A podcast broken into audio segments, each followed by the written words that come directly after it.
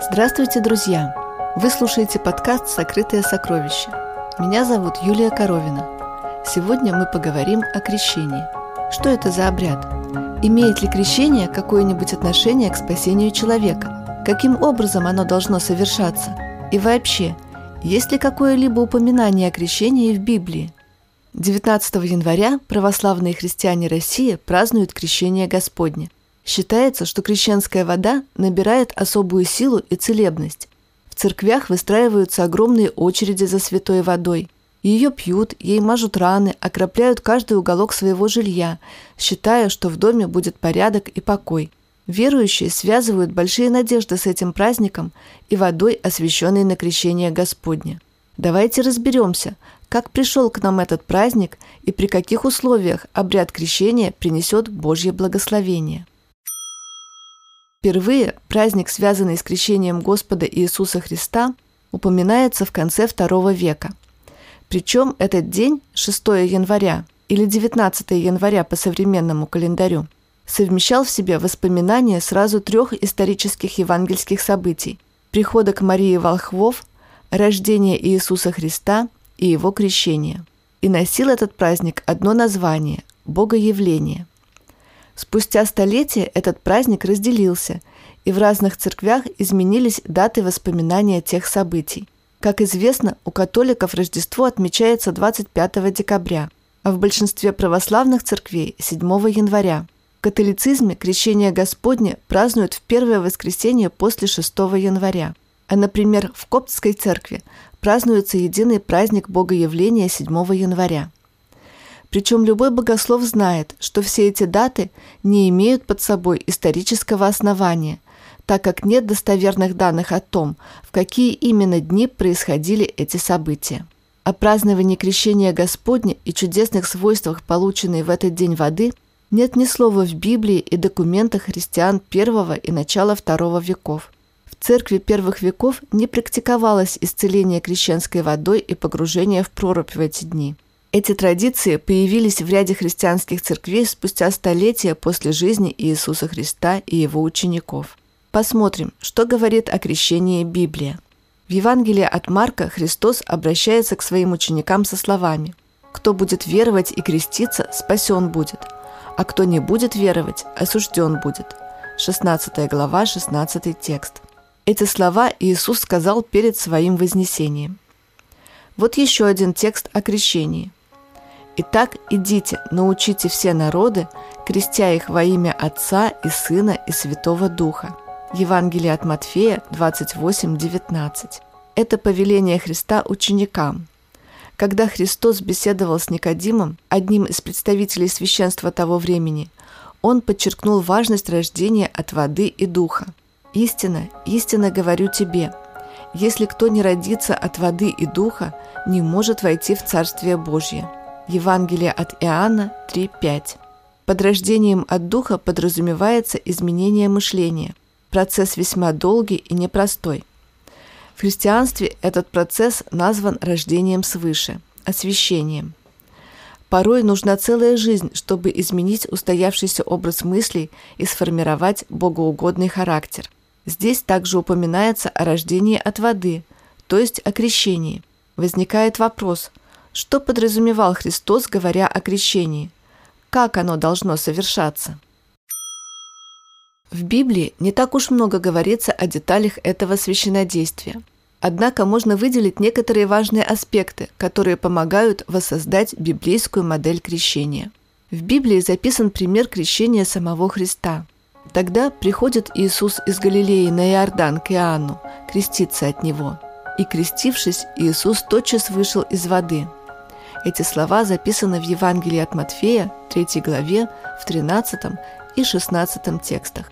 В обоих текстах в словах «креститься», «крестившись» используется греческое слово «баптиза», которое переводится как «погружать в воду» или «окунать».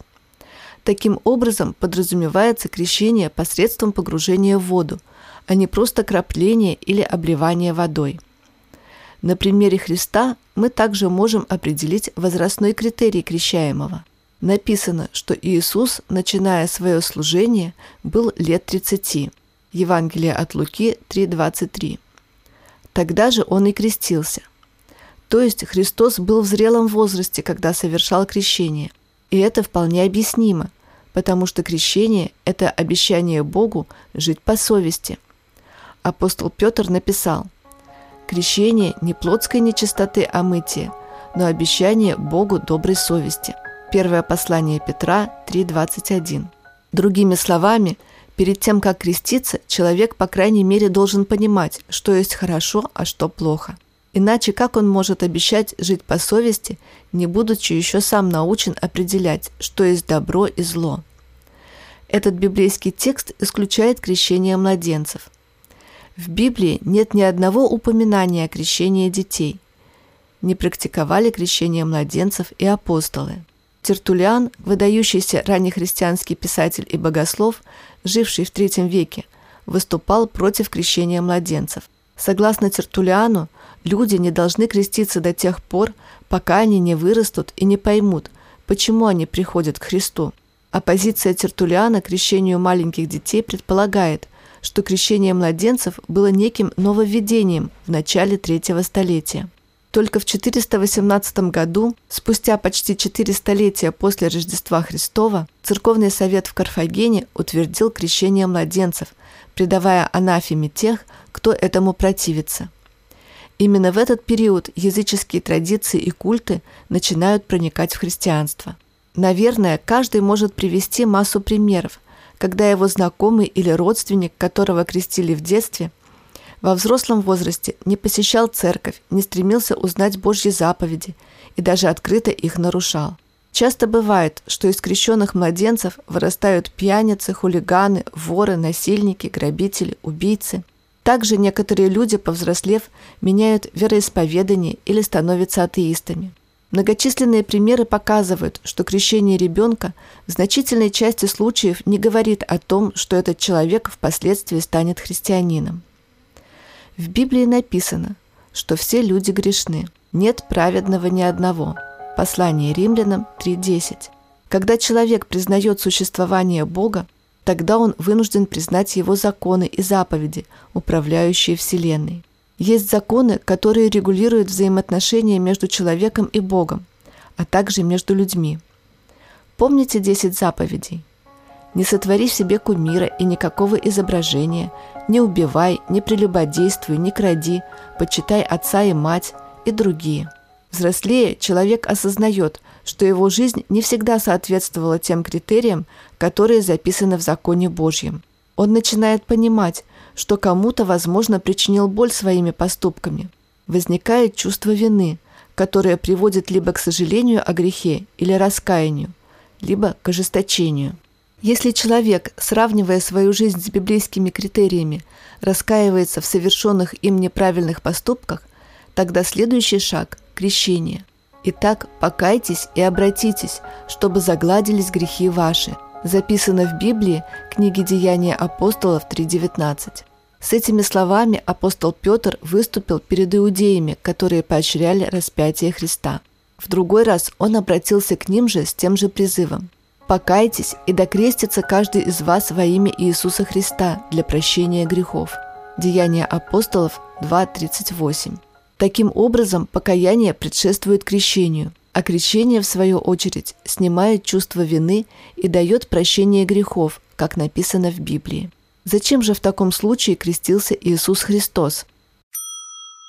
Он принял крещение не в знак покаяния в своих грехах, он уподобился грешникам и совершил то, что мы должны совершить, исполнил то, что мы должны исполнить. Покаяние – это осознание вины, которое невозможно без глубокого анализа своего поступка.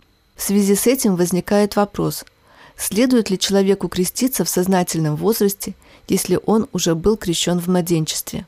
Написано «Один Господь, одна вера, одно крещение». Послание Ефесянам 4.5. В этом тексте акцент делается не на количестве крещений, а на качестве крещения. Другими словами, настоящее крещение, которое соответствует библейскому критерию и, соответственно, принимается небом, одно.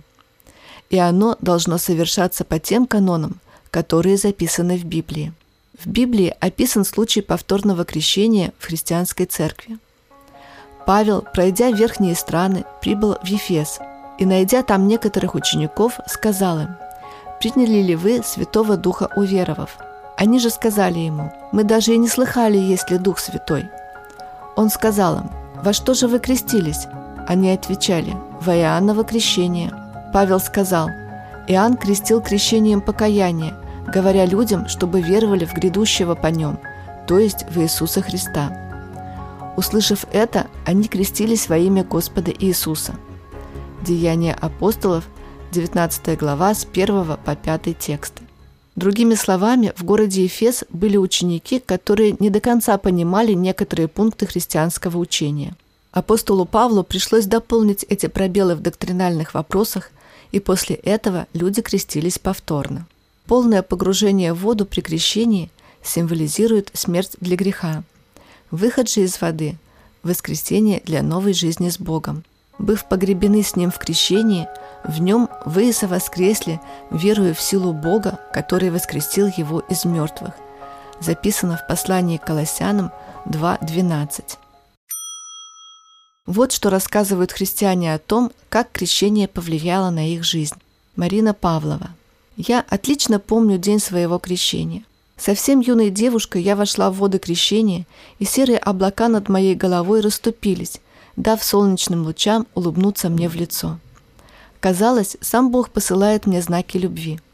Я уверена, что завет с Богом был и остается самым верным моим шагом. Он тот якорь, который держит меня на плаву. Я знаю, для чего живу, и живу с верой, что Бог сдержит обещание, данное мне во время крещения. Обещание быть всегда со мной. А вот что говорит Азат Абдулин. Крещение – это как печать в паспорте. Если ты любишь свою невесту и ради нее ставишь печать в паспорте – то это поменяет твою жизнь. Я принял крещение в 2005 году. Моя жизнь к тому времени зашла в тупик. Я думал два месяца, понимал, что решение надо принять один раз на всю жизнь. И решил, что если я люблю Бога, то я поставлю эту печать, и принял крещение. После этого мои молитвы и чтение Библии перешли на более глубокий уровень. Поменялось мышление. До крещения я употреблял наркотики – о работе и речи не было. После крещения я освоил профессию автослесаря. Бог дал мне прекрасную жену и детей. Люди даже не подозревают о моем прошлом. Бог показал, что жизнь в союзе с Ним превращается в крайне увлекательное и интересное мероприятие.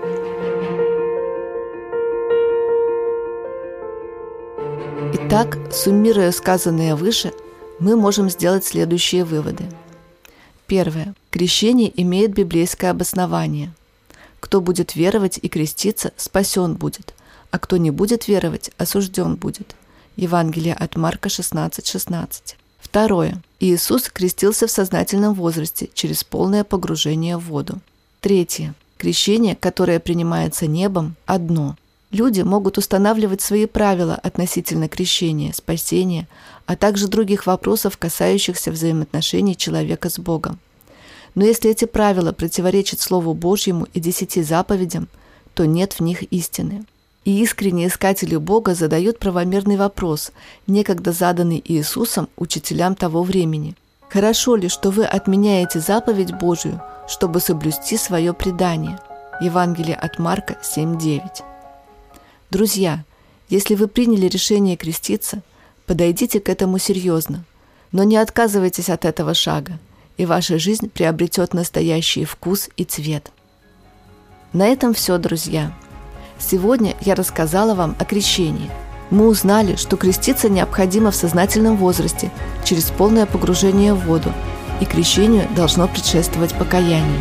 Это был подкаст «Сокрытое сокровище». Заходите на наш сайт soccersoccer.net – Подписывайтесь, ставьте лайки, оставляйте комментарии и делитесь с друзьями в социальных сетях. Мы будем очень этому рады. С вами была Юлия Коровина. Всего вам доброго. До встречи в следующем выпуске.